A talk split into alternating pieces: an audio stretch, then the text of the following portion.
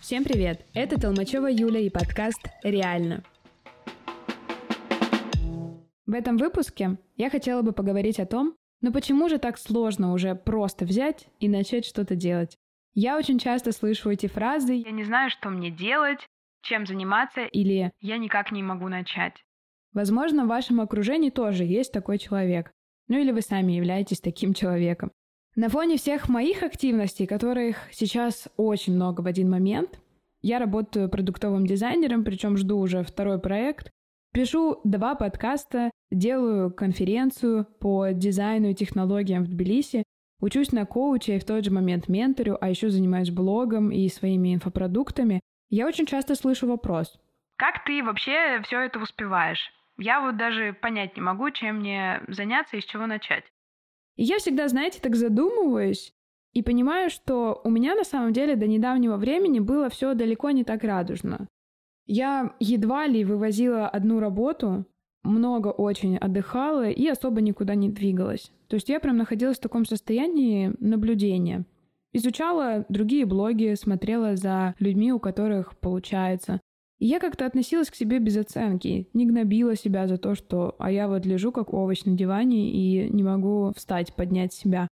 Я хочу сказать прежде всего, что если вы сейчас находитесь на таком этапе, это нормально. Дайте себе просто время на восстановление. Не нужно спешить просто от того, что кто-то уже этот этап прошел и включился в работу. Не нужно гнаться за продуктивностью, если вы пока ее не ощущаете. Прежде всего, берегите себя. Но если вы уже находитесь на этапе, когда есть силы и есть ресурс, есть примерное понимание, чем бы вы хотели заниматься, то есть вы уже прошли этот наблюдательный этап и подошли, знаете, к такой точке, вот сегодня мы с вами об этом и поговорим. Реально. Итак, чаще всего наше движение вперед начинается с обучения. Ну, в идеальной картинке мира работает так. Я, например, закончил школу, курсы, университет, что угодно, и дальше приступаю к работе. Но вместо этого наша реальность обычно такова. Я закончил курсы, еще курсы и еще курсы, ну, вот еще вот это можно, и, и, и вот этот вот я еще возьму. Stop it. Get some help. И, короче, так работать я и не начал. Я сейчас учусь на программе коучинга, и это прям очень отчетливо видно. Когда приходят умнейшие люди с образованиями психолога, уже там с бакалавром, с магистром, идут сначала на одну полугодовую программу обучения коучинга, чтобы быть еще более экспертным, затем на вторую, и все равно в чате пишут, что ну пока еще рано брать клиентов, ведь у меня еще как бы база не состоялась, я же еще не доучился. И знаете, я вот уже занимаюсь менторством, и в этот момент у меня рождается взрыв внутренний. Я думаю, я себя таким ощущаю самозванцем. Я думаю, я вообще что тут делаю, такая как бы зеленая, без образования психологического, как я вообще имею право работать с людьми. Здесь я хочу сразу оговориться, что есть профессии, в которых образование является ключевым и даже, можно сказать, критическим. Ну, например, в выборе специалиста из области психологии обязательно обращайте внимание на его опыт, образование, стаж. Потому что вы работаете со специалистом, который касается вашего здоровья, физического или ментального. И если есть вероятность, что вам могут навредить, например, непрошенным советом или добавят вам еще какую-нибудь установочку ненужную, избегайте таких людей. Так вот, я занимаюсь менторингом, то есть сочетаю свою профессиональную область в плане дизайна, в которой я уже практически 10 лет, с коучингом. И я начала работать как коуч, то есть применять коучинговые знания через полтора месяца работы. С одной стороны, я абсолютно уверена в своих профессиональных навыках как дизайнер. Но как коуч я еще такой молодой и зеленый. Но я рискнула и решила применять эти знания уже сейчас. И результаты, которые я вижу у ребят, приходящих ко мне на менторинг, потрясные. Я вижу, как они начинают сиять, как они меняют работы, подаются на стажировки в топовые школы мира, как светятся глаза, когда у них получается найти свой маршрут. Я бы могла начать менторить только там через полгода, еще получив диплом, но я это делаю уже сейчас. Я развиваюсь уже сейчас и помогаю развиваться другим. Поэтому я считаю, что работает как-то не так. Например, в дизайне тоже многие ребята считают, что они не начнут работать, пока не получат подтверждение дипломом. То есть им обязательно надо закончить 4 года образования и только потом приступить к работе. В итоге заканчивают бакалавр, переходят на магистратуру, еще берут кучу курсов, ну, короче, вот то, что я рассказала чуть ранее, и в итоге начинают работать спустя годы. Но вот я хочу поделиться своим секретом, который помогает мне двигаться быстрее и смотреть как бы на мир шире, который на самом деле знают абсолютно все. Мы развиваемся в процессе. Пока мы не начнем практиковать, никогда не случится крутого результата. Все, это как бы весь секрет. Это просто охуенно. И даже если вы изучите все книжки этого мира, забьете себя теорией, базой и прочими всякими вещами теоретическими, вы все равно выйдете в практику и все равно будете набивать те же самые шишки, наступать на те же самые грабли, ошибки. В общем, любая метафора здесь отлично подойдет. На мой взгляд, когда мы пытаемся, знаете, так душить себя теорией, мы, по сути, просто стараемся спрятаться за сложным. То есть очень страшно выйти в люди и начать что-то делать. Сделать реальный практический шаг первый и начать брать настоящие деньги за свою работу, это пипец как страшно. Но потому что есть шанс облажаться, да, сделать дерьмовую работу, а еще ты как бы за нее и деньги взял. То есть таким образом мы просто переводим ответственность. Мы говорим, ну давай я вот этот проект сделаю тебе бесплатно, посмотрю, там набью свои какие-то первые шишки, и тогда ты мне ничего не должен, я тебе ничего не должен. Ну, если что. То есть, типа, я вот работу сделал плохо, но я, если что, с тебя ничего не взял, так что сори. Но вот только очень важно отмечать, что деньги — это ваш труд и ваша мотивация. Очень часто это как бы взаимосвязанные процессы. То есть пока мы не получаем деньги за свою работу, то мы как бы позволяем себе где-то ложануть и сделать не так классно. И, соответственно, наоборот. И я видела десятки примеров, как кратно росли люди, когда начинали выставлять, ну, хоть какой-то чек за свою работу. И когда этот чек рос, росли и работы. Наверняка случается и обратная ситуация, как мы привыкли думать, да? Ну, что типа я развиваюсь, растет мой опыт, работа получается классными, и я, соответственно, беру за это больше чек. Но мне кажется, что иногда это работает и обратную сторону. Деньги позволяют как бы установить такую планку, до которой я хочу дотянуться. И вы начинаете оправдывать эту сумму. Ну, в общем, не нужно заканчивать миллион курсов, дочитывать книгу до самой последней строчки, ждать конца года, месяца, недели для того, чтобы начать действовать. Вообще наша самая большая установка, на мой взгляд, нужно обязательно довести дело до конца. Я вот сама сейчас проговорила, у меня аж какое-то чувство такое неприятное. Ну, Юль, ну как же так? Сделал дело, гуляй смело. Ну как иначе-то? Но, ребята, так ли это на самом деле? Но кто сказал, что на самом деле нужно терпеть скучную книгу или досматривать фильм до конца, когда ты на середине понял, что в моменте тебе вообще не интересно, что это ну совсем не твое.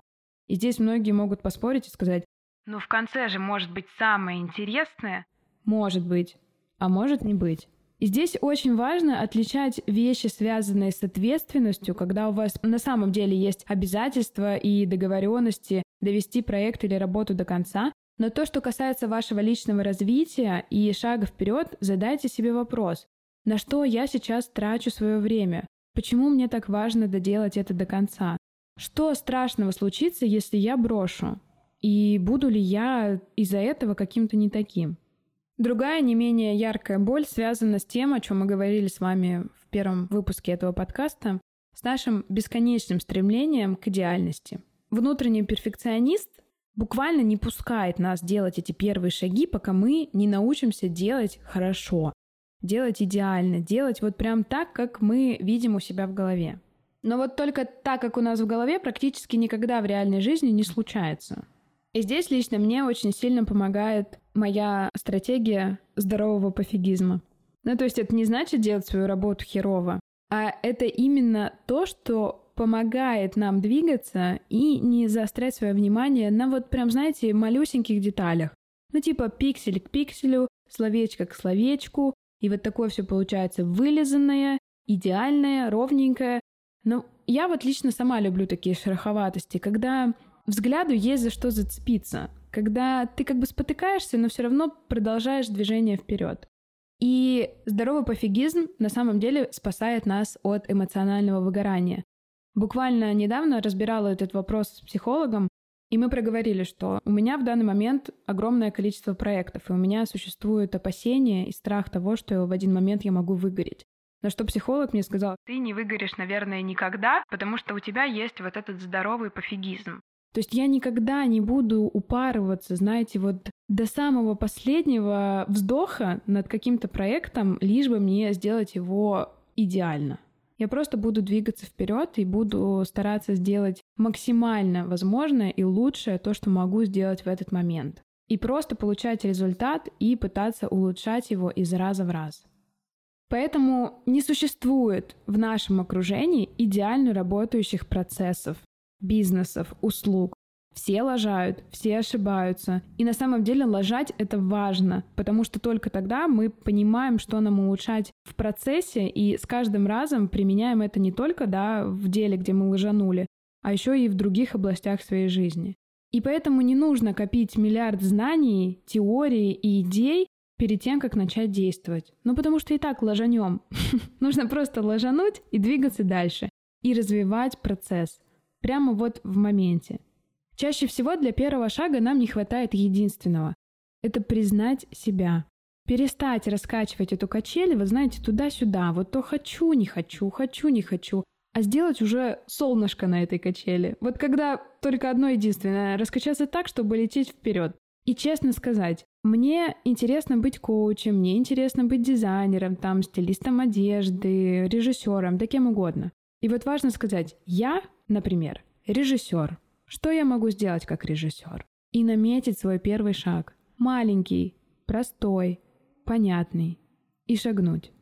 И это все на самом деле не пустой звук. Вот это признание себя, оно и является отправной точкой к действию. Поэтому если пока вам сейчас страшно признать себя и сказать, что вот я сейчас такой и буду заниматься этим, может быть, поэтому вы и не делаете этих первых шагов. Иногда я слышу фразу «Я вообще не понимаю, чем мне заниматься, кто я».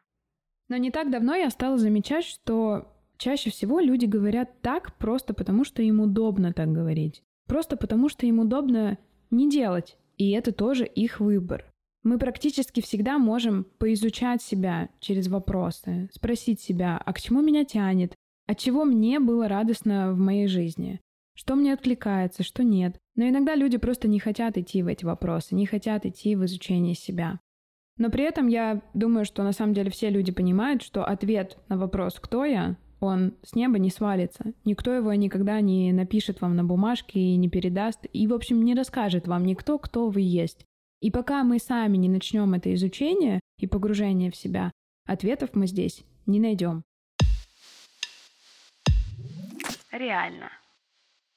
Здесь я хотела бы поделиться своим опытом создания этого подкаста, рассказать такую его предысторию. Я на самом деле очень люблю говорить со своими друзьями, близкими, знакомыми на темы мышления, развития, движения. То есть это такая как бы важная частичка меня. Я слушаю много подкастов на эту тему, я веду большую работу с собой, и в моем окружении находятся топовые профессионалы в области психологии. Поэтому у меня уже давно зародилась эта идея но в тот же момент зародились и страхи, потому что я не понимала, а как вообще начать это делать? Я же не журналист, и я и не психолог, и вообще просто такой, знаете, заинтересованный человек со стороны. Я постепенно, шаг за шагом формировала эту мысль, позволяла ей существовать. То есть это была такая моя потребность. Я рассказывала о ней близким и друзьям. Кстати, это на самом деле очень важно. И то, что, опять же, заложено в нас какой-то установкой и непонятность со стороны, но знаете, типа, нельзя делиться своими идеями с чужими людьми. Ну, потому что там они ее украдут, какие-то задействованы еще процессы в нашем мозге, что эта идея как будто бы растворится в воздухе и не реализуется и так далее. Но на самом деле это очень важно, потому что когда вы делитесь этой идеей с другими людьми, они возвращают вам обратную связь. И в этот момент вы понимаете, как она могла бы существовать, эта идея, в настоящей реальности. Поэтому я стараюсь всегда свою идею рассказывать в самом ее зачаточном состоянии. Знаете, когда она еще даже у меня в голове не совсем уложилась, но вот она просто зажглась, как искра, и я сразу несу ее своим знакомым. И главное здесь нести ее не каким-то там странным токсичным людям, а вот именно тем, которые смогут вас в этом процессе поддержать. Потом я пробовала просто записывать свой голос на диктофон, баловалась настройками, ну, пыталась как-то просто почувствовать, а мне вообще в этой роли как? Вот я ведущая подкастов. Я ведущая подкастов. И как мне с этой ролью? Как я себя чувствую? Как я себя ощущаю? Я стала отлавливать себя на мысли, когда я читала литературу, что я как-то выписываю либо подчеркиваю темы, которые я хотела бы обсудить, или, может быть, о которых я бы хотела поговорить. Или там, знаете, смотрела за интересными людьми в Инстаграме и думала о том, что, ой, а вот с этим бы человеком я, не знаю, там на кофе бы встретилась и поболтала. И, в общем, как-то это все у меня, знаете, так накопилось, вся вот эта информация, связанная с моими идеями, и я принесла это все на консультацию к Оле Микитась. Оля очень опытная ведущая подкастов, и поэтому помогла мне и рассказала буквально шаг за шагом, что я могу сделать для того, чтобы мой подкаст начал свое существование. И когда у вас появляется потребность что-то сделать, у вас начинают рождаться, вот так же, как у меня в этом подкасте, идеи, как бы вы хотели видеть это в своей жизни, но вы буквально видите эту картинку как вот наяву. И вы автоматически начинаете выстраивать дорожку к своей цели. То есть сейчас подкаст уже существует. Я понимаю, что я хотела бы улучшить, о каких бы темах я хотела поговорить. Я уже формирую план на второй сезон, и вот уже зародился второй подкаст благодаря первому. То есть, если никак не получается, то, скорее всего, может быть, это и не такая уж ваша горящая потребность. Или, может быть, вы просто не видите в этом необходимости. Но пока вы не начнете пробовать двигаться маленькими шажочками, вы так и не узнаете, горящая она или нет. Чаще всего сложно начать что-то делать нам только от того, что сложность у нас в голове. Мы, знаете, планируем сразу большую картину того, как это должно быть, или там видим какую-то очень большую цель. Но на самом деле мы не признаем себя, мы не чувствуем себя в этой роли, мы не понимаем, с чего начать, хотя шажочек должен быть очень маленьким. И в целом то, что мы придумали, не является нашей внутренней потребностью. И поэтому мы и не двигаемся никуда. И вот вроде бы мысль довольно простая, и все ее понимают, но единицы людей реально что-то с этим делают. А еще к первым шагам также подключаются страхи. И люди любят очень этими страхами прикрываться. Я боюсь ложануть, я боюсь проявляться, я боюсь сделать не идеально и так далее. Но слушайте, страшно на самом деле всем. Вот с кем бы я ни говорила, с любым человеком, который когда-то начинал свое дело, и чем масштабнее, тем страшнее. Боятся все. Но вот только можно прятаться за этими страхами, а можно пробовать, начинать с малого и выходить на свет. Каждый решает сам. Поэтому, если вы хотите уже наконец начать что-то делать, перестаньте прятаться за этим сложно, перестаньте усложнять эту картинку. Сделать что угодно реально. Главное — просто начать. Реально. Ну а это была Толмачева Юля и подкаст «Реально». Подписывайтесь на мой подкаст, он выходит на всех платформах. Пишите отзывы, ставьте звездочки, оставляйте обратную связь мне в Директ и Телеграм, отправляйте все, и если репостните подкаст в сторис, то это очень здорово поможет мне, а также поможет кому-то услышать для себя что-то важное. Делайте репосты, отмечайте меня, собачка Джутолм. Услышимся! Всем пока! Возможно, все.